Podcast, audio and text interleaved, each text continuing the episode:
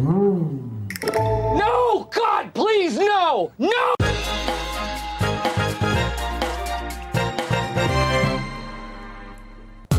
CNN Tonight no ar, dentro do nosso escritório aqui hoje, para falar sobre, você já percebeu pela nossa introdução, como lidar com o nosso chefe. Qual tipo de chefe você tem ou você é?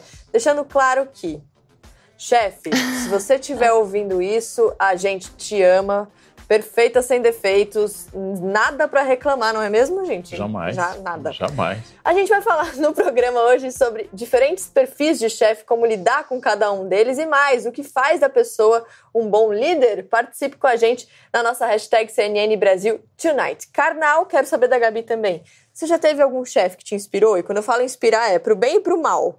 Assim, praticamente todos. Praticamente todos já me inspiraram sobre quem eu gostaria de ser e quem eu gostaria de nunca me aproximar. Eu já tive contato com todo tipo de pessoa. Gabi. Olha, eu diria que muitas vezes um mesmo chefe é, pode ter me mostrado o que eu gostaria de ser e o que eu gostaria de não ser, de maneira nenhuma, porque eu sempre digo que as pessoas são complexas, então as pessoas têm muitas qualidades e às vezes alguns defeitos, isso te permite aprimorar o seu comportamento. Então, tenho, com certeza.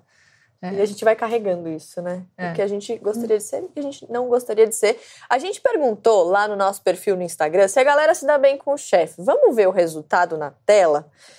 Eu tenho alguma coisa para falar desse resultado? Olha, nesse caso, Karnal, quantos por cento das pessoas mentiram? É, porque 83% disseram que sim, 17% responderam que não. Só que assim, vocês que estão sempre ligados ali no Instagram sabem que quando vocês respondem a enquete, é anônimo, tá, gente? Então, assim. Mas você viu pelo nosso clipe inicial, Mari, que todos os chefes difíceis estavam nos Estados Unidos.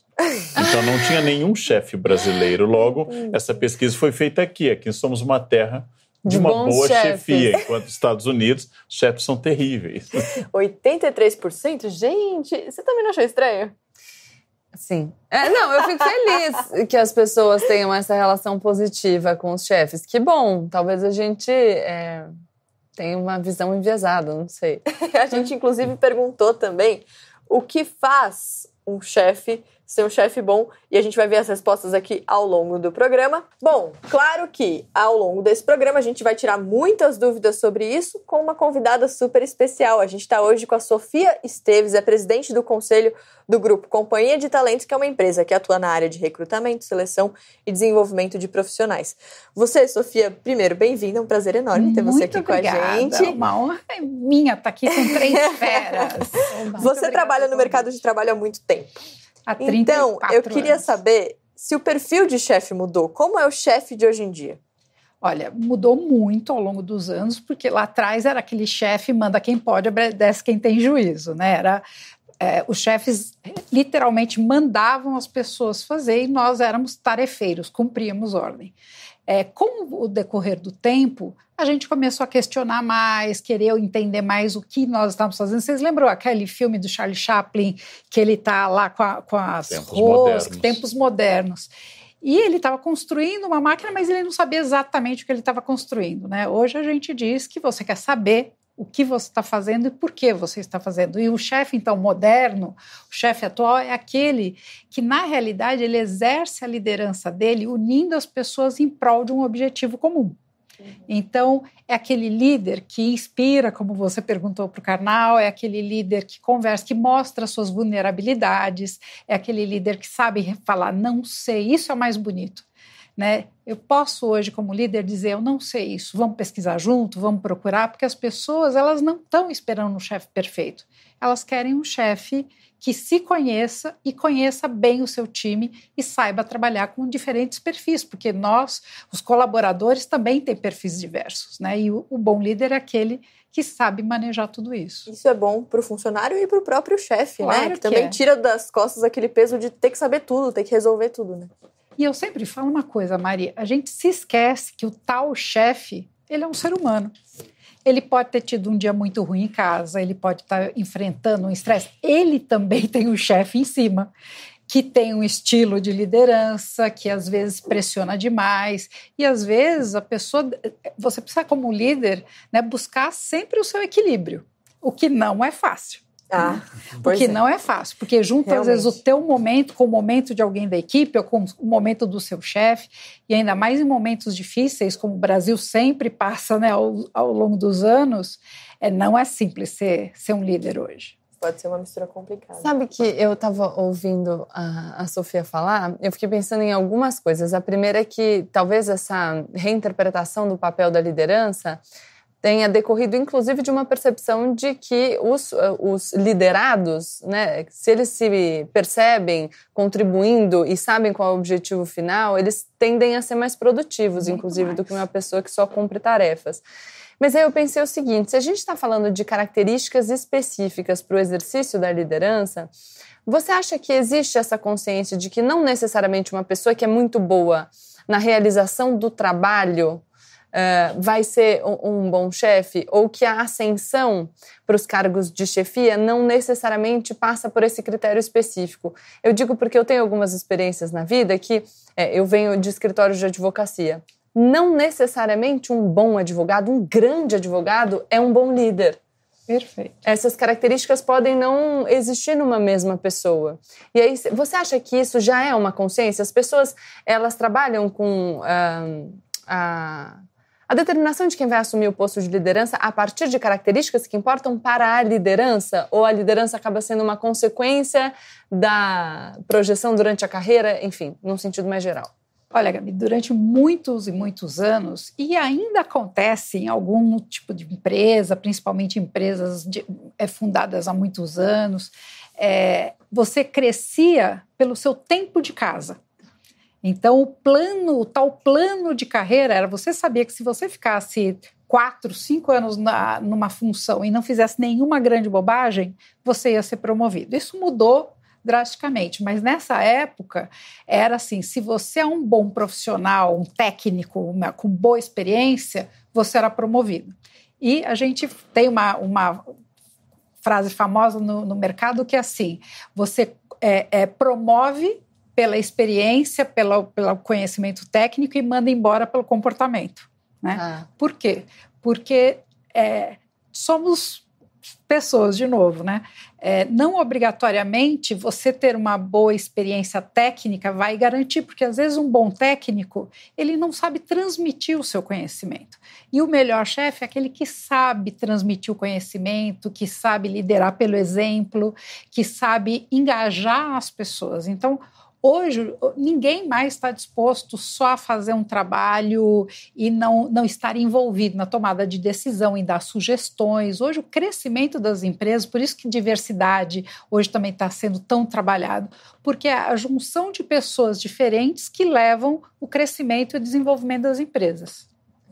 Não, e a gente vai mostrar aqui ao longo do Tonight hoje diferentes perfis de chefes. Porque, olha só, a Cato é uma empresa de recrutamento preparou uma lista com os tipos de chefe mais comuns no mercado de trabalho, além de dicas de como lidar com eles. Eu quero ouvir a Sofia também sobre isso, a gente vai mostrar ao longo do programa.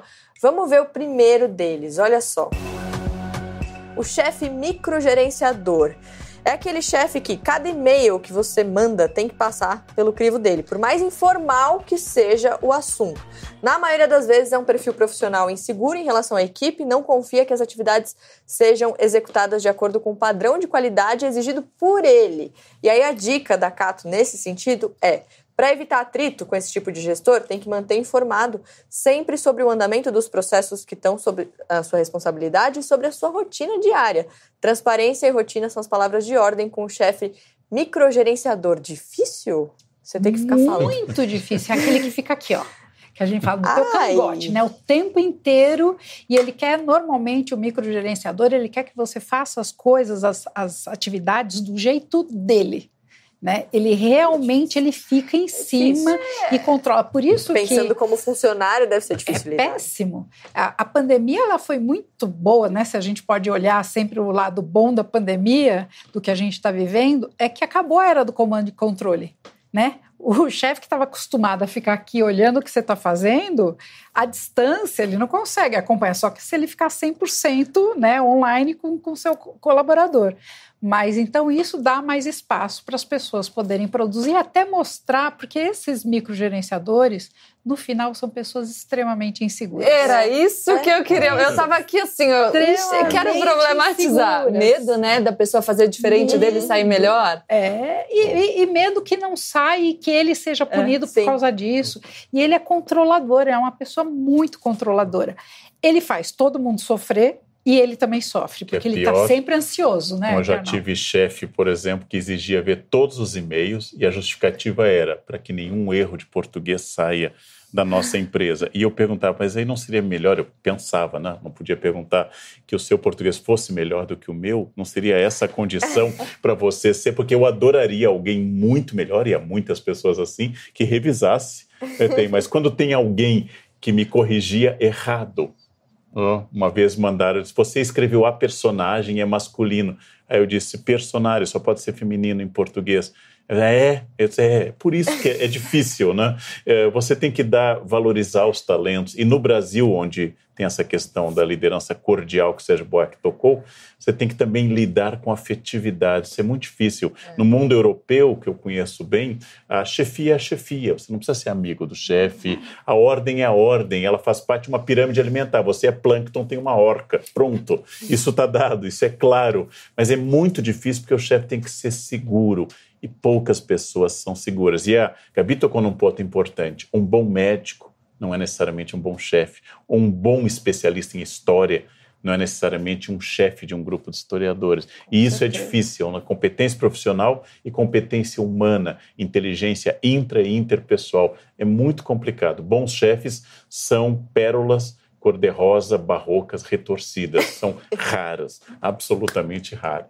Mas sabe que eu tenho uma estratégia para o microgerenciador que é você atender ao pedido. Isso já aconteceu comigo. Eu lembro uma vez, enfim, que o pedido foi toda a petição que sair desse escritório, pelo menos a mais, é, ainda que a mais simples de todas, tem que passar por mim. E aí eu fiz o quê? Exatamente isso. Então eu levava, sei lá, 20 petições por dia. Você e o trabalho começou ele, né? a crescer demais. E aí chegou uma hora que esse meu chefe falou: é, você vai me trazer toda a petição? Eu falei: opa, pera, não era para trazer? Tô, eu tô só cumprindo ordem. E ela sabotadora, ela é a funcionária estratégia. Gabriela, tem uma outra estratégia. coisa. Essas pessoas, às vezes, eles são inseguros e outras, eles são traumatizados. Porque tiveram pessoas abaixo dele que entregavam as coisas não na qualidade uhum. esperada ou no tempo esperado. Uhum. Então, ele acaba criando uma forma de controlar tudo. Agora, o que você fez, na realidade, mais do que entregar a, tua, a petição, ele viu o quê? Como chegava bem feito, ele começou a falar: opa, então não precisa me entregar todas, né? Porque foi crescendo o trabalho, mas ele confiou em você. Ele começou a perceber que você era capaz de integrar de, integrar de um outro jeito. E aí te, te deixou o chefe vai conhecendo o funcionário, né? Claro. Cada funcionário é diferente. Você tem que conhecer o perfil de cada um, né? E seguir, tentar fazer com que o profissional siga o, o perfil que ele tem. Será que existe diferença entre ser líder e ser chefe? Ou isso é só uma questão de nomenclatura? A gente perguntou para o Felipe Anguinoni. Ele é professor da Perestroika e palestrante. Olha só. Bom, se a gente for pesquisar no dicionário, a gente vai ver que essas duas palavras, né, líder e chefe, são tratadas quase como sinônimos. E é óbvio que existe uma associação, né? Mas isso a gente sabe não é sempre que acontece. Existem chefes que não são líderes e existem líderes que não são chefes. A diferença, na minha visão, é que o chefe é uma condição imposta, né? Você é avisado, essa pessoa é sua chefe e é ela quem manda, é ela que toma a decisão e é ela que vai coordenar o trabalho. O líder, ou a líder, eu vejo como aquela pessoa que conquista seus seguidores, né? não é imposto, é conquistado, e ela está trabalhando pela mudança do status quo. Nessa imagem, a gente vê duas fontes de luz. Uma é um abajur fechado, que representa a chefia, e outra é uma luminária aberta, que representa a liderança. Então as duas têm a ver com luz, as duas têm a ver com iluminação, que torna as coisas mais claras. Mas a gente vê que a chefia se fecha e a luz é muito para ela mesma. E a liderança coloca a luz mostrando é, a frente, mostrando a vanguarda, mostrando o lugar para onde as pessoas podem se encaminhar e também iluminando um processo confuso. Então eu acho que é isso. Quando, quando fala chefe, eu imagino aquela pessoa que vê que a sua equipe está né, fazendo o pezinho para ela subir no muro, para ela a chefia brilhar.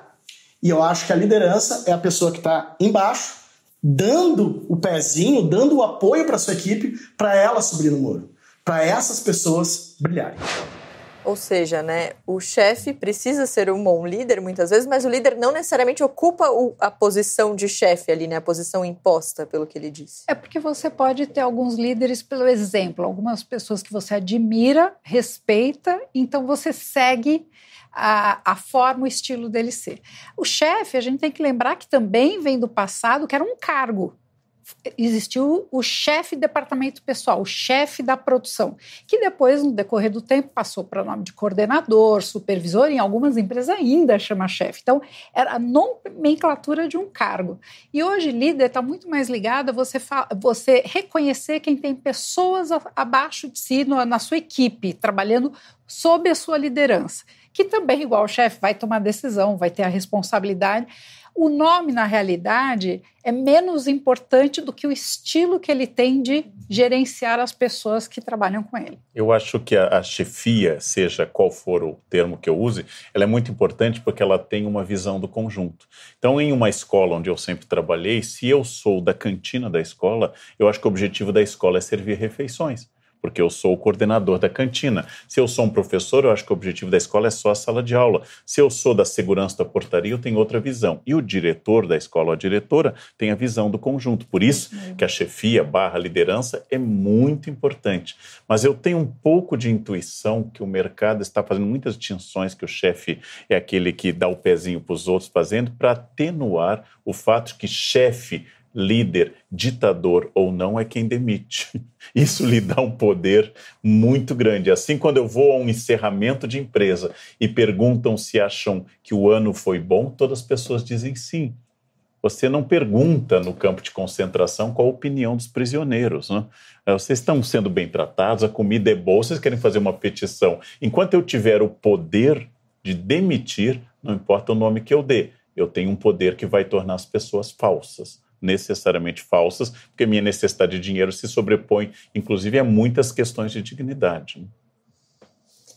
Bom, a gente também perguntou lá no Instagram o que significa ser um bom chefe para as pessoas. A gente separou algumas respostas. Carolina Ramos diz o seguinte: saber ouvir e motivar a equipe. O FL Polizel, é importante que vocês coloquem os nomes de vocês para a gente conseguir falar o nome aqui no ar. Chefe lidera pelo exemplo faz com que os subordinados desejem ser chefe. Jorge Xing, respeito. Nayara, empatia, liderar pelo exemplo e boa gestão de conflitos e projetos. E a Mesquita, entender as demandas emocionais dos empregados sem explorá-los à exaustão. Cada vez mais as empresas estão falando do emocional, né, Gabi, também. É, é, eu acho que, enfim, a gente finalmente chama atenção para isso. Acho que não, não é um consenso ainda é, na realidade prática de todas as empresas. O Karnal estava falando muito bem sobre esse poder de decidir a vida das pessoas, inclusive no aspecto da subsistência que pode gerar uma relação muito complicada entre o chefe e o subordinado e uma resposta falsa às perguntas do chefe, que pode inclusive comprometer o desempenho uh, do funcionário e, consequentemente, o desempenho da empresa. É só a gente pensar, por exemplo, que para você ter funcionários criativos, então, que pensem em soluções criativas para os problemas que já existem, e a criatividade hoje é, é um valor considerável, as pessoas precisam poder errar. Se você tem tanto medo de ser demitido, porque afinal, sem aquele seu trabalho, num contexto de desemprego como é o do Brasil hoje, aquilo poderia comprometer sua própria subsistência, porque você não teria como se manter ou manter a sua família, você abre mão da, da criatividade. Você fica no, no, no campo do seguro, porque afinal, se você errar tentando ser criativo, você pode ser mandado embora. Então, acho que talvez é, a dissociação desse papel de quem é, decide quem fica e quem vai com um papel de liderança no sentido de conduzir os funcionários a explorarem o máximo que eles têm das próprias capacidades, pode ser muito interessante para o bom desenvolvimento também da empresa. Pensar no emocional do funcionário, pensar na falibilidade humana, pensar em como as pessoas podem ser mais criativas e mais produtivas interessa para todo mundo. Uma relação de exploração não é só ruim para quem está sendo explorado, é ruim também para quem explora. Como sempre aqui no Tonight, a gente traz um recorte extremamente importante, a Gabi falando sobre o mercado de trabalho agora, sobre o desemprego, sobre a realidade que a gente vive, mas também tem um lado aqui nosso, que é o lado da leveza, brincar um pouquinho, dar risada e relaxar. Nosso teste de hoje começa com Leandro Carnal. Opa. Olhando Opa. para É de ganhar ou sua... perder? Pra mim. A Sofia pode avaliar.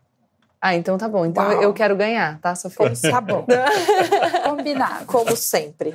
Agora eu sou chefe. Você- Agora eu digo se vai ser demitido. Exatamente. ou Na verdade, Eu não trouxe nenhum presentinho pra puxar o saco Ah, dela. não, Ai, Nada. gente, olha a Gabi de funcionária. A gente já vai ver a Gabi de funcionária, mas agora a gente vai testar primeiro o Karnal como chefe. Karnal, olhando para a sua câmera, você tem um minuto para demitir a câmera. Numa escola onde tenha elefante, girafa, urso e pato, às vezes você pede para alguém subir em árvore e não é da sua natureza. Aparentemente, a sua natureza vai ser melhor desempenhada em outra função. Então, em nome disso, para que você não sofra, nós vamos lhe dar a oportunidade de passar para essa nova função, porque aqui você não está sendo bem aproveitado. Cresça, nós queremos muito que você cresça e conte sempre comigo. Mandou Essa bem, é a face Sofia. humana do capitalismo. Sofia, É, é, então, que bom, né? Bom, assim, já que, já que o Karnal na fala anterior disse um pouco sobre falsidade, a gente já vai passar por esse teste. Mas isso é uma demissão que não quer gerar processo. você foi perfeito, você foi ótimo. Por que eu estou sendo demitido? É, então. Porque você precisa crescer porque mais você é ainda. bom demais, o problema não é você, Você, sou exatamente. eu. Não, isso a gente usa em relação. O problema não é você, Gabi, sou eu. Bom, vamos ver o segundo perfil de chefe, seguindo aqui a nossa lista preparada pela Cato. Olha lá, a gente vai falar agora do chefe centralizador. É o chefe que tem dificuldade de delegar, principalmente por não confiar nos próprios funcionários. É o tipo de profissional que, mesmo em cargo de gestão, fica sobrecarregado porque prefere fazer ele mesmo do que arriscar que um colega faça mal feito. Como lidar com esse chefe? Eles adoram iniciativa. Isso faz com que eles tenham confiança na pessoa e no trabalho dela.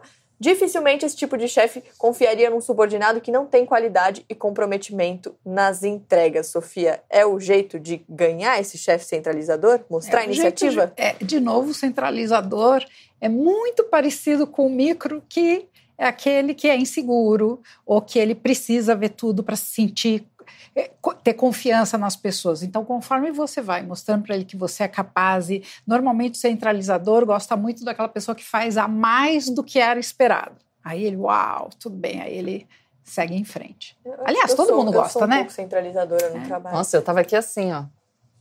Quer dizer, o pessoal que trabalha comigo diz que eu sou centralizadora. Não. Eu já ouvi isso também em alguns feedbacks, mas tudo bem. Mas e é uma tristeza, né? Eu hoje em dia consigo delegar mais. Depois de algum tempo com a minha equipe formada, aliás, tem uma equipe maravilhosa, vocês são incríveis. É, eu, eu tenho um pouco mais de confiança, mas É, é- É é difícil, é um processo, né? Você vai... É. Bom, agora olha só, você já ouviu falar de empresas sem chefe? Pois é, essas empresas existem. A gente vai ouvir agora o Rio Pena, ele é sócio do Grupo Anga. A gente perguntou para ele como funciona isso então, como funciona a gestão do grupo e como as pessoas entregam os resultados. Olha só. A gente nunca teve nunca acreditou muito na figura de chefe, mas sim na distribuição eficiente de autonomia e responsabilidade entre as pessoas de um time. Isso não torna a liderança menos necessária, ela só é um pouco diferente. O que ela faz, em vez de comandar e controlar as pessoas ou um time, é estimular a confiança e o senso de pertencimento entre as pessoas, de forma que colaborativamente elas possam construir desde a estratégia até a estrutura organizacional da empresa, mas que individualmente cada pessoa possa decidir como vai ser o seu próprio dia a dia, como vai ser a sua própria rotina. E até por isso a gente decidiu desde o início sempre trabalhar remotamente e sem nenhum escritório. A gente tem aprendido na prática que a autogestão é a maneira mais inclusiva e respeitosa de se gerir uma empresa que a gente já encontrou até hoje. Mas para isso funcionar, é, principalmente as lideranças, elas precisam acreditar que as pessoas são realmente capazes de sustentar níveis mais altos de responsabilidade e são capazes também de lidar com mais autonomia. É, isso acaba sendo muito eficiente porque quando a gente olha para culturas organizacionais baseadas em comando e controle, o custo de transação é muito alto. Você precisa de mais burocracia, você precisa de mais supervisão, você precisa de mais fiscalização, enquanto na autogestão a confiança acaba imperando e ela acaba ditando a maneira como aquela cultura organizacional funciona de fato. É, eu acho essa ideia muito boa. Numa sociedade ideal, você teria uma distribuição equitativa, as pessoas dariam o máximo de si. Tudo isso é um grande objetivo. A minha dúvida é sempre prática, não deu tempo para que se pudesse explicar como funciona. Somos quatro aqui na bancada, um começa a se atrasar todos os dias. Quem demite? Os outros três ou uma votação dos quatro? Ou seja, como é que nós faremos com decisões quando alguém não está, por exemplo, rendendo. A sociedade ela é desigual, as funções são desiguais e as pessoas são desiguais. Não é uma crítica à não chefia. Eu acho que este é o ideal, mas como funcionaria uma sociedade na hora de decidir quem é que, por exemplo, será dispensado ou quem pode ser negociado o período das suas férias? Aí fica difícil pensar assim, né, Sofia? Fica e tem uma questão, eu acho que o modelo é lindo, mas quando eu vi em prática em algumas empresas, o que se percebeu? A morosidade na tomada de decisão, porque tudo é consenso, tudo. Uhum. Então você demora muito mais tempo. E às vezes hoje você lida com o time do cliente. É o cliente que dita a velocidade do teu trabalho. Então, se você perde esse time do cliente, ah, você coloca em risco toda a estrutura da empresa. É bonito, mas não é fácil, como o Leandro é. falou, de praticar. Vamos ver mais um perfil da lista de tipos de chefes, hora do chefe preguiçoso. Ao contrário do centralizador, é aquele chefe que não faz nada além de dizer quem deve fazer o quê. A gestão de pessoas fica de lado, assim como a gestão e validação das tarefas que a equipe faz. Poupar energia parece ser o lema do chefe preguiçoso. O maior problema desse tipo de gestor é a falta de visibilidade que a equipe tem na empresa, já que ele não levanta a bandeira da equipe no trabalho. E aí, como lidar? Se você se identificou, percebeu que seu chefe está aí nesse perfil, o desafio é fazer o chefe preguiçoso se mexer. Tem alguma tarefa que é responsabilidade dele? Então peça para ele fazer e explique porque não funcionaria sob sua responsabilidade. Pedir ajuda para ele é o principal meio de fazer com que ele trabalhe com a equipe. Nos grandes projetos é importante tentar envolver outras áreas também, para você ser visto pelos seus colegas de trabalho e para o seu profissionalismo também não ser colocado em xeque, Sofia. É, esse é um dos mais delicados, porque ele realmente não, não estimula, não desafia a equipe a produzir mais, porque é a lei do mínimo esforço, né? aquele chefe da lei do mínimo esforço. E normalmente essa pessoa, quando ele tem que apresentar para alguém, ele não leva as pessoas que fizeram, ele vai lá no final e apresenta como se tivesse sido aí uma obra sozinha dele, né? Alguns líderes fazem Nossa isso. Senhora. A Mari já teve esse, hein? Tô sentindo Nossa aqui. Não, mas eu, eu, você sabe que eu gosto. Eu gosto do chefe que não faz nada, mas não atrapalha. Ah, eu também amo né? esse. Não me importa que torne tarefa sua, mas o chefe que não atrapalha, para mim, já me ajuda muito. Quer dizer, ele não me diz nada do que eu devo fazer, mas não atrapalha. Isso para mim é quase. Para mim o pior tipo, não sei se nós teremos isso no programa, é o chefe confuso. Aquele que pede uma coisa e cobra outra, aquele que não Deixa sabe o que pediu, marca a próxima reunião. Eu já tive chefe confuso. Aliás, eu saí de um lugar porque o chefe estava mais perdido que Cusco em procissão. Ou seja, que cachorro no meio de uma procissão. Ele confunde todo mundo. É Bom, eu, eu quero problematizar uma coisa do chefe preguiçoso. Hum.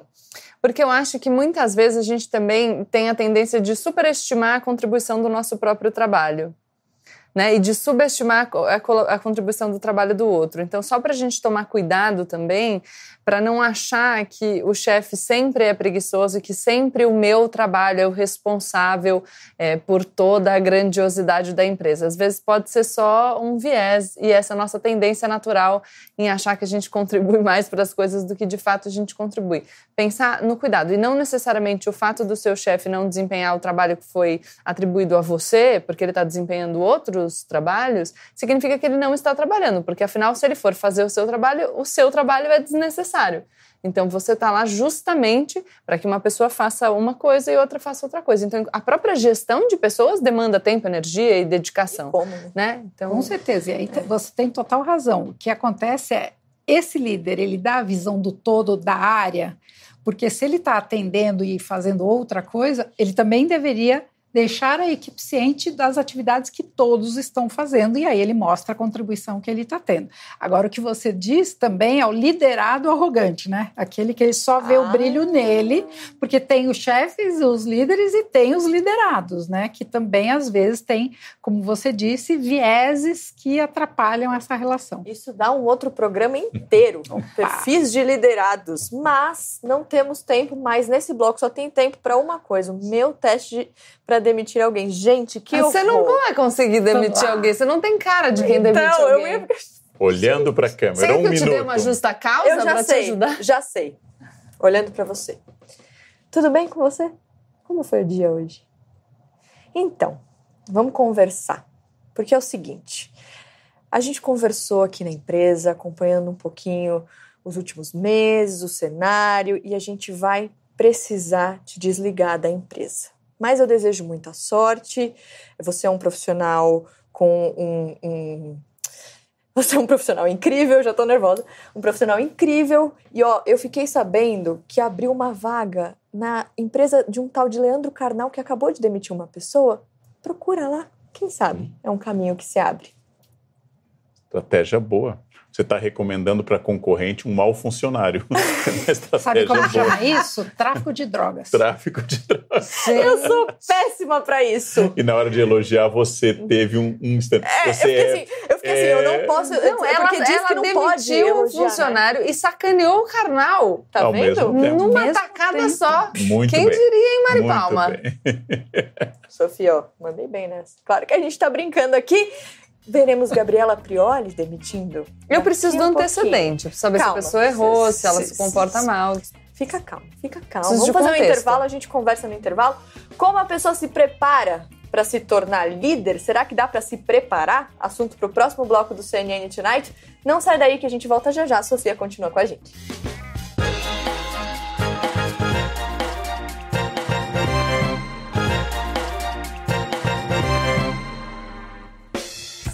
Tonight de volta com a Gabriela problematizando no intervalo porque ela quer saber o passado do funcionário antes de eu demitir. Eu quero saber o contexto, gente. Entendeu? Qual, por que motivo eu tô demitindo mas essa pessoa? Mas você tem que ter o mesmo acesso à informação que eu e o Carnal tivemos. Ué, mas se vocês Zero. demitem todas as pessoas da mesma maneira, Olha, vocês Carnal. são maus líderes, desculpa. Ah, Sim ou não, Sofia? A gente não precisa saber especificidades sobre... Ela está, olha aqui, ó, ela está causando aqui na, na bancada e tá mas tentando ganhar a Sofia antes mesmo do teste dela, entendeu? Mas Sofia, ela tem não, razão. Eu Cada sei, um não, tem um jeito de ser mandado embora. Não cai no, no papo dela. Obrigada, mas é verdade. Então, vamos Olha criar só. uma história, um excelente funcionário, mas há corte de verba. Não há como mantê-lo. Okay. Gabriela Prioli Ele não tem defeitos, mas não há verba Sua para ele. câmera agora. Fulano, eu poderia dizer aqui, enfim, diversos motivos para tentar esconder de você uh, o real motivo da sua demissão. O fato é que a gente precisa cortar verba. Eu não tenho condição de te manter na empresa. Você é um funcionário excepcional e justamente por eu saber o valor do seu trabalho, eu me comprometo aqui com você de ajudar na sua recolocação no mercado de trabalho, porque eu tenho plena consciência da sua capacidade e, enfim, espero que você consiga uma colocação ainda melhor do que a que você tinha aqui. Se eu pudesse, eu te manteria no meu quadro de funcionários, mas infelizmente, nesse momento, eu não posso fazer isso. E te manter agora seria uma irresponsabilidade, porque eu muito provavelmente estaria comunicando essa decisão para você daqui a alguns meses, é, e isso poderia significar um problema ainda maior para você que teria trabalhado durante esse tempo iludido com uma situação que eu não posso manter. Então, estou aqui comprometida a te ajudar na sua recolocação. Você, de novo, é fantástico. Peraí, ela teve mais acesso à informação. Agora entendeu? eu fiquei com ciúme. ah, sabe? Existem duas técnicas para você arrancar o curativo. Uma técnica é lentamente e outro de uma só vez. Nos dois casos você arranca curativo. Demitindo sorrindo ou fazendo elogios, você perdeu o emprego. Então depende da capacidade ficcional e da sua poesia. Mas você perdeu o emprego. Tudo bem, mas se a pessoa é boa, de fato, eu, vou... eu por exemplo, jamais indicaria um funcionário ruim, que era o seu caso, para a empresa do meu amigo. entendeu? Era uma Não. brincadeira. Brincou com a carreira de Você tava alguém. tirando. Ah, É, gente, Sofia, agora, tirando as brincadeiras aqui, Ah. como demitir uma pessoa tem um jeito?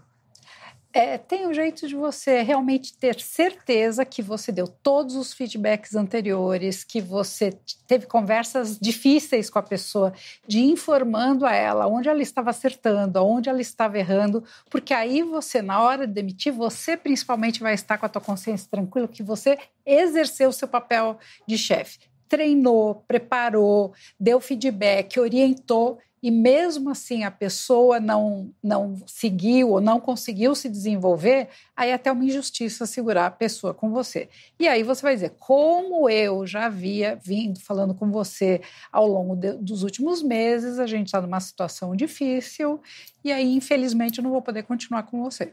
Ô, Mari, sabe que a- o que a respeito, Sofia né? Traz é fundamental, porque às vezes a gente pensa que o difícil é o momento da demissão, mas muitas vezes o difícil é o momento do feedback.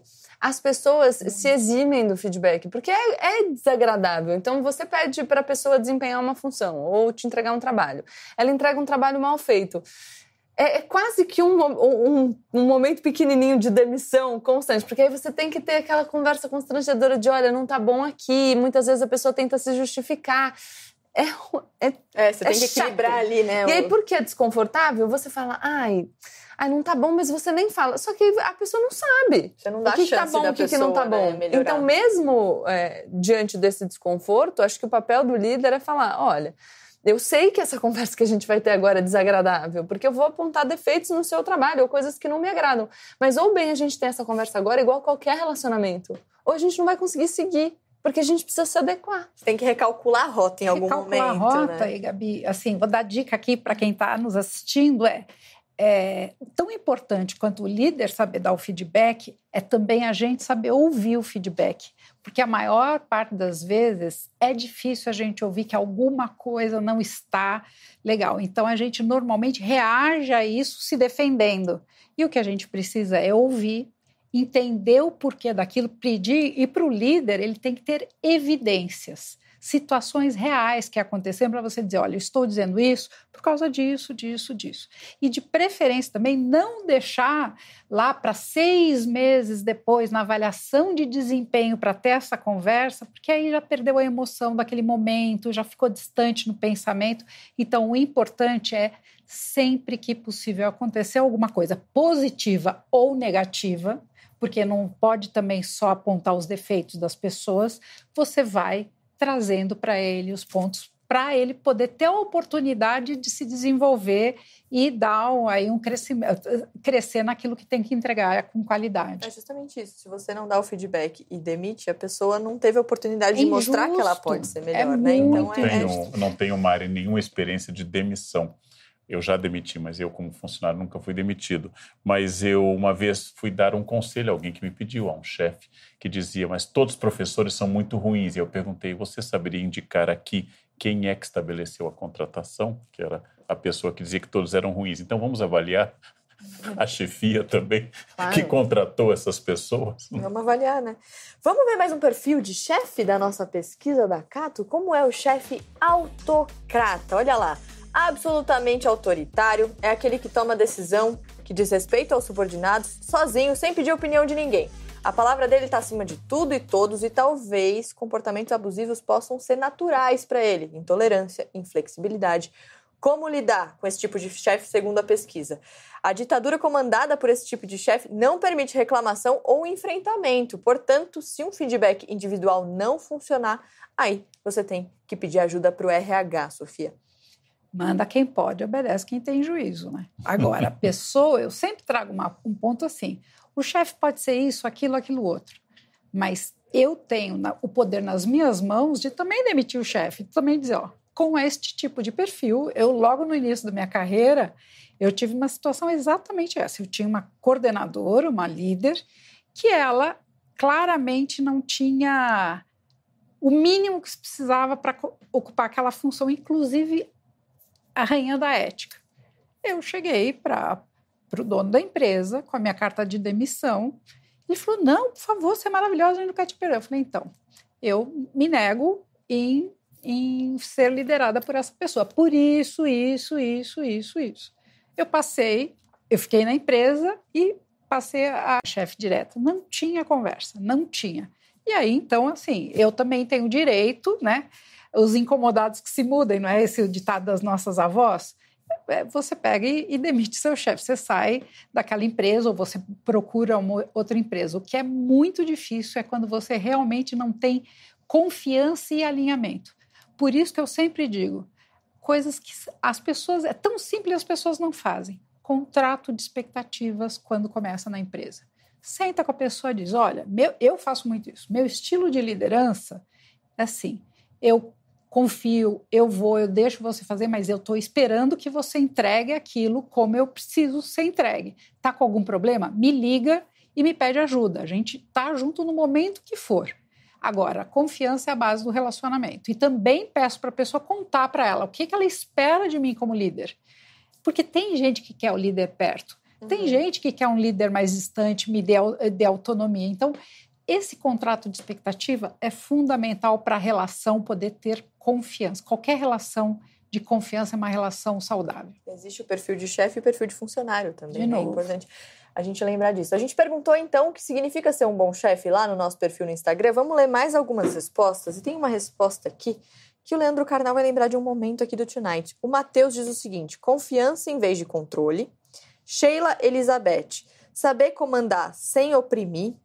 Elo Sena, saber liderar e respeitar opiniões diferentes. E o Fer Henrique, enquanto o chefe manda, o líder trabalha junto. Chefe dá os close, líder sabe os corre. Lembra desse momento, Leandro Lembro, Carnal? Aprendi, Ele fez uma referência Aprendi aqui. essa expressão, né? Mas eu acho que todos nós brasileiros indicamos um tipo de chefia cordial, que me entenda muito, que varie com as subjetividades. Mas essa semana, uh, meu filho está doente e eu acho que há limites, inclusive, para essa subjetividade. Eu acho que nós temos que sempre compreender, eu sempre penso que a gente tem que compreender a subjetividade e as circunstâncias de cada um, mas o objetivo da empresa não é apoiar a sua subjetividade. A empresa existe para uma tarefa, né? Então, se você tem problema sempre, por mais compreensivo que eu seja, eu não estou aqui para a sua felicidade apenas. Então, não é que eu fique ao lado de chefe, mas nós temos que ver um pouquinho mais de relações objetivas. Ou pegando uma frase da minha falecida mãe, todo problema começa com eu é seu. eu perdi o ônibus, eu é problema seu. Só me traga problemas que começam com o pronome nós. Uh, o resto é seu, né? Então resolva. No Brasil nós temos esse costume um pouco paternal, né? Mas essa semana não estou bem. Esta semana eu tenho dor de cabeça. Na outra semana eu tenho um outro problema. Isso tem que ser levado em conta. Somos humanos, não somos robô. Robô é uma palavra de origem tcheca, quer dizer escravo. Nós não somos robôs. Mas será que o hospital me contratou para que eu fosse feliz? Será que a escola me chamou para que eu fosse a pessoa que pudesse estar junto à minha família ou estar junto à escola? Então, essas são questões também para pensar do lado daqueles que são liderados. É muito difícil ser chefe e é muito difícil ser um funcionário competente e, acima de tudo, autônomo e, acima de tudo, que saiba que eu sou uma pessoa contratada pelo meu serviço. Hum? Mas sabe o que eu diria? Que precisa de uma consciência de interdependência. Uhum. Porque é, é, claro que a empresa não me contrata para que eu seja feliz, mas eu preciso ser feliz para conseguir produzir. Ao mesmo tempo, é, eu preciso ser feliz para ter produtividade, mas para a empresa subsistir de forma saudável e conseguir pagar o meu salário, inclusive se preocupando com o meu bem-estar, ela precisa dar certo, então eu preciso desempenhar bem a minha função. É uma relação de interdependência. Nem é, o, o, líder se preocupar só consigo, nem o liderado se preocupar só consigo. À, à medida que as duas partes entendem que eles dependem dessa harmonia e, portanto, que eu preciso olhar para o eu e para o outro nessa via de mão dupla, aí acho que o relacionamento se estabelece de maneira saudável, pode Não ser? Não pode ser cabide, né? Não pode ser cabide um do outro. É, e tudo isso que a gente está falando, a gente volta para uma palavrinha que é confiança. E, e tem uma questão também que o Karnal esbarrou nela falando, que é a questão de amizade. Sim. Eu sou aquele líder amigão que tem que aceitar tudo. Você vem, senta na minha mesa, joga todos os teus problemas para mim, em cima de mim, líder, e eu fico com aquela situação. O que, que eu faço com isso? Não. Como é que eu ajudo a empoderar a pessoa e faço ela refletir como ela pode ela resolver os seus problemas, não sou eu que tenho que resolver os problemas dele, né? Então, eu acho que é importante, mas carnal, você é durão, hein? Mas acho que até. Eu já tive experiência, assim, como coordenador, de um professor me dizer na escola: eu não consigo acordar cedo. Eu entendo isso, mas as aulas começam Exato, às sete. não dá. Então, o que, que eu posso fazer? Né? Então, vamos mudar as aulas para as nove e mudar a grade horária e tornar a escola noturna para que você possa dormir. Mas é preciso também ter Claro. senso, né? Tem Bom muita senso. gente Joselito sem noção, né? No notion. Tem gente que não entende. Quer dizer, o objetivo da escola não é me fazer feliz. Mas, como lembra a Gabi, eu tenho que ser com o máximo possível de produtividade, porque eu dependo da escola e a escola depende de mim. Mas no Brasil é muito comum eu querer que todos me entendam. Que todos me entendam. E é claro que nós temos que entender as pessoas e as suas subjetividades. Mas é assim, é- eu não posso dizer, não, às sete não me convém. Ok, vá trabalhar numa escola noturna. Pronto. Isso é Pronto. centrado no seu umbigo, né? É. Centrado no seu Você umbigo. pode não acordar às sete da manhã, mas às dez e meia da noite você tem que estar bem acordado para assistir ao CNN Tonight Perfeito. e participar com a gente sempre na nossa hashtag CNN Brasil Tonight, porque olha só, agora a gente também tem um perfil oficial do programa no Twitter, mas com arroba um pouquinho diferente, é CNNBR Tonight, BR e não Brasil, como nas nossas outras redes. É só apontar a câmera do teu celular para o QR Code que está ali no cantinho da Ei, tela ali, você enfim, vai direto para a nossa página lá no Twitter e participa sempre com a gente. Mais um perfil de chefe sugerido pela Cato. O chefe que acho que o Karnal falou sobre o chefe É. confuso. Talvez seja aqui esse perfil do chefe incoerente. Vê se você consegue se identificar. Ele fala uma coisa hoje, fala outra coisa amanhã. Pede uma coisa no momento da entrega, diz que queria outra coisa. O chefe incoerente nem sempre age de má fé, mas sim por confusão mesmo, porque tem muita tarefa, muita responsabilidade para lidar, ou também porque chega um monte de pedido dos superiores. Por isso, a cada hora uma coisa diferente é priorizada. Como lidar com esse tipo de chefe? Formalizar sempre o que você conversa com ele.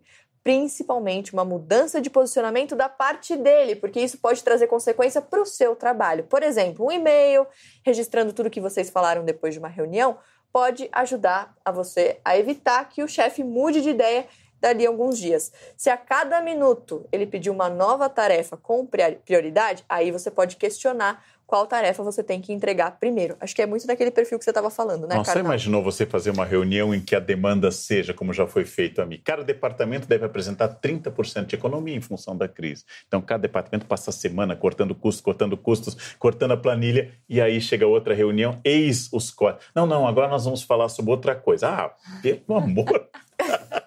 pelo amor do. RH. Eu vamos, vamos também lá. já tive um desse. Então, assim, é muito difícil você começar a dar tiro para fora, você começar a não fazer o que é feito. Então, chefe que não sabe de que lado está, onde está a trincheira, quem é o inimigo e qual o objetivo da guerra, essa pessoa deve, no mínimo, desaparecer da face da terra. E sabe o que é doido? Se você não formaliza, você fica pensando depois, gente, será que fui eu que falei alguma coisa É, que eu não lembro? E aí você né? Começa fazem a relação. ficar confuso junto com o chefe. Ó, a dica é o gravador, hein? Ah, É. A política brasileira já nos ensina. mais um teste aqui. Agora a gente vai ver a nossa versão funcionários, pedindo aumento para o chefe. Karnal, você primeiro Eu tenho direito a um alguma minuto, prévia. um minuto olhando para a sua câmera.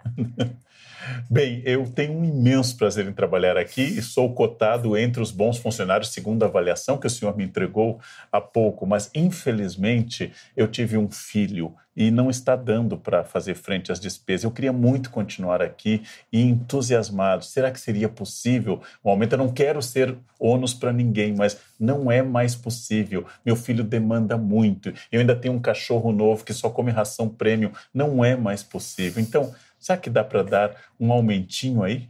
Um aumentinho. Leandro que- Carnal, Sofia você tá fez chocada. exatamente, Exatamente. o que você falou no É, que não Por era pra fazer. Porque Qual é o funciona problema da no empresa? Brasil. Qual é É, porque Teve um funciona no um Brasil. cachorro. Porque O funciona. Gabriel é maravilhoso nessa estratégia. Olha, eu acho que o brasileiro peca nesse sentido, porque a gente não deve estabelecer a relação de Exato. maneira cordial. Pede um aumento carnal, cordialidade. Cordialidade colocando na empresa que ele tem um filho, que ele tem. O que a Exatamente. empresa tem a ver com Um isso? aumentinho aí pra Leandro Carnal. Agora é Jekyll e Hyde. Ou eu sou chefe ou eu sou funcionário. Não tem jeito de ser as duas coisas.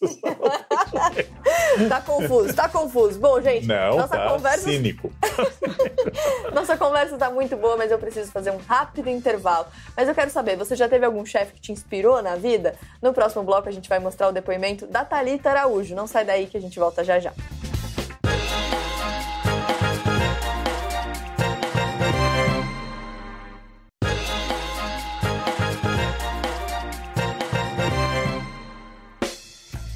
Estamos de volta hoje falando sobre os diferentes tipos de chefe com a Sofia Esteves, nossa convidada super especial aqui, ajudando a gente a entender esses perfis tão diferentes. Agora, olha só, vou para essa câmera aqui.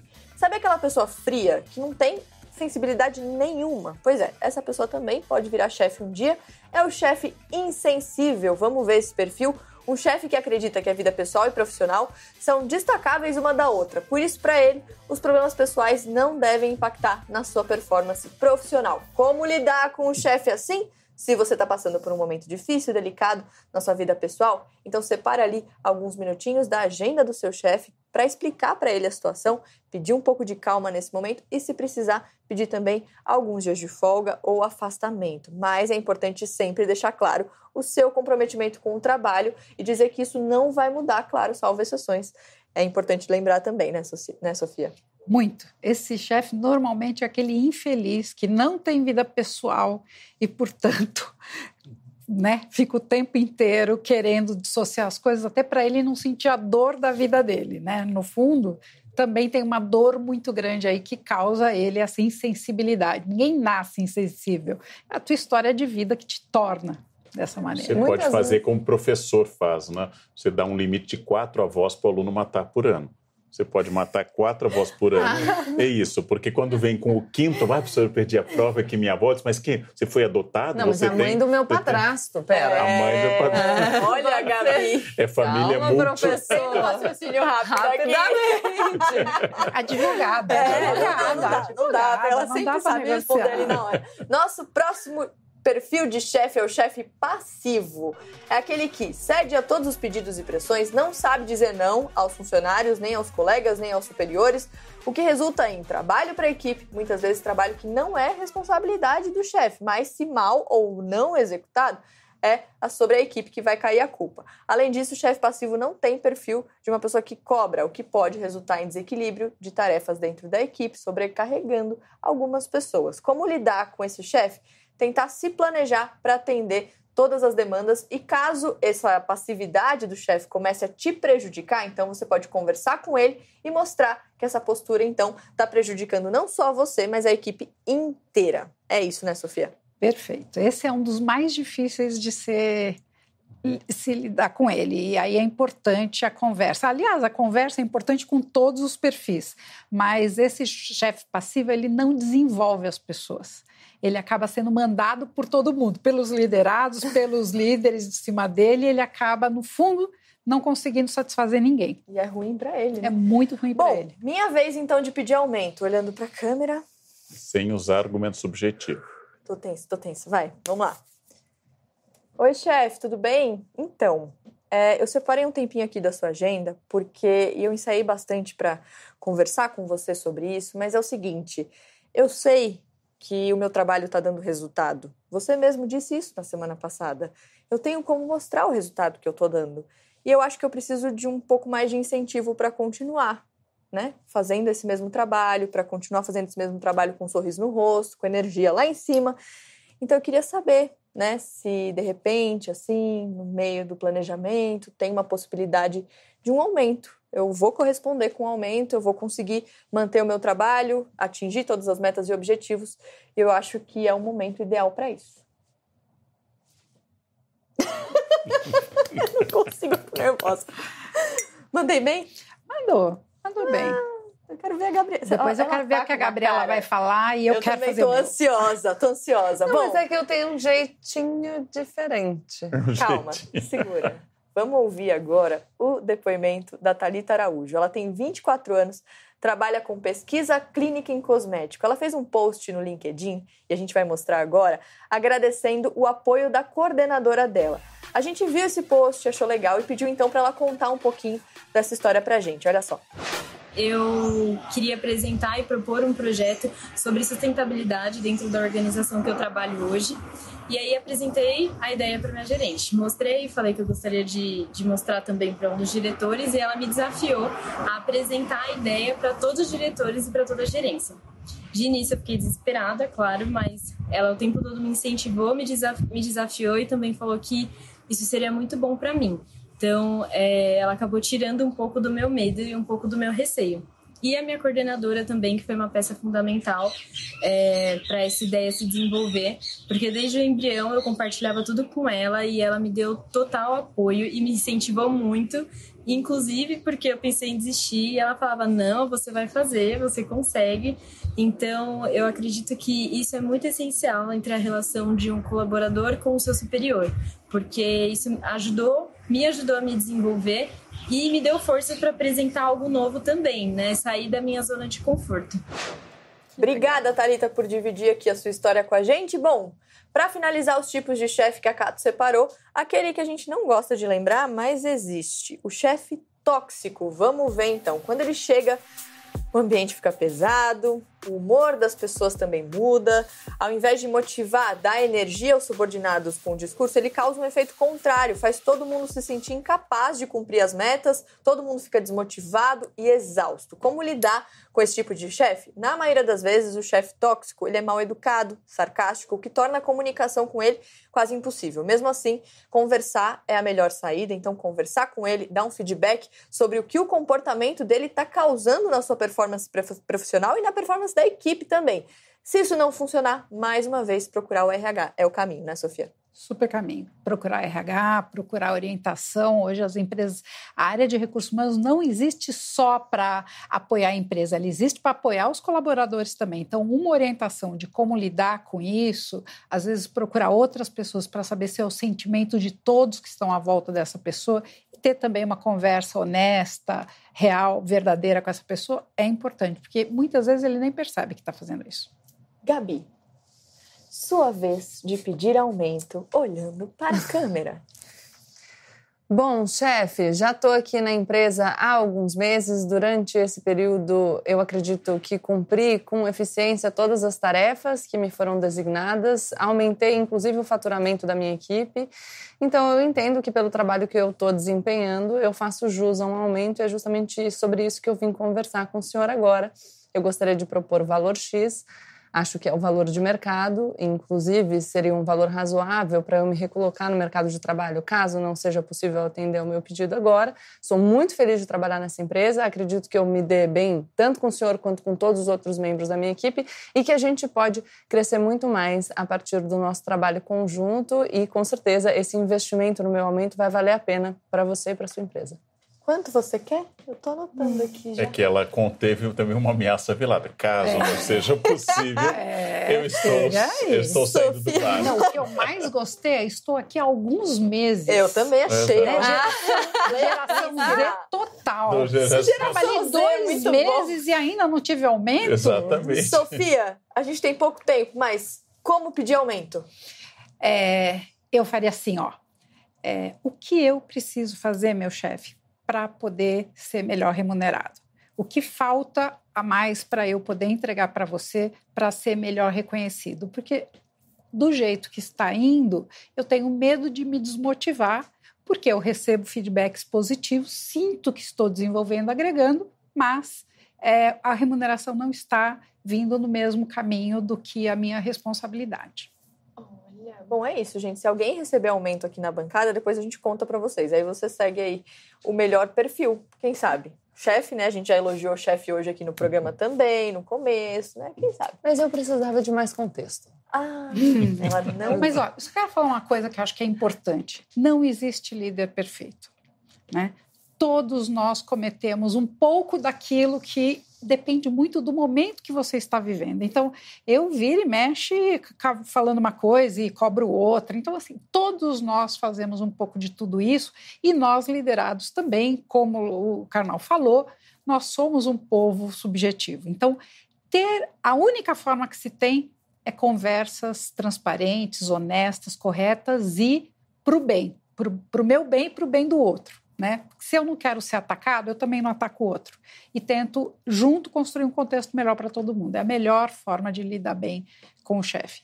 Belíssimo recado para encerrar o nosso programa. Sofia, foi um prazer enorme ter você prazer aqui com a gente. Conta Volte comigo. outras vezes. Sempre. Foi um prazer também ficar com você até o fim da nossa conversa aqui no CNN Tonight, que infelizmente termina aqui. Obrigada, a gente se vê. Tchau, tchau.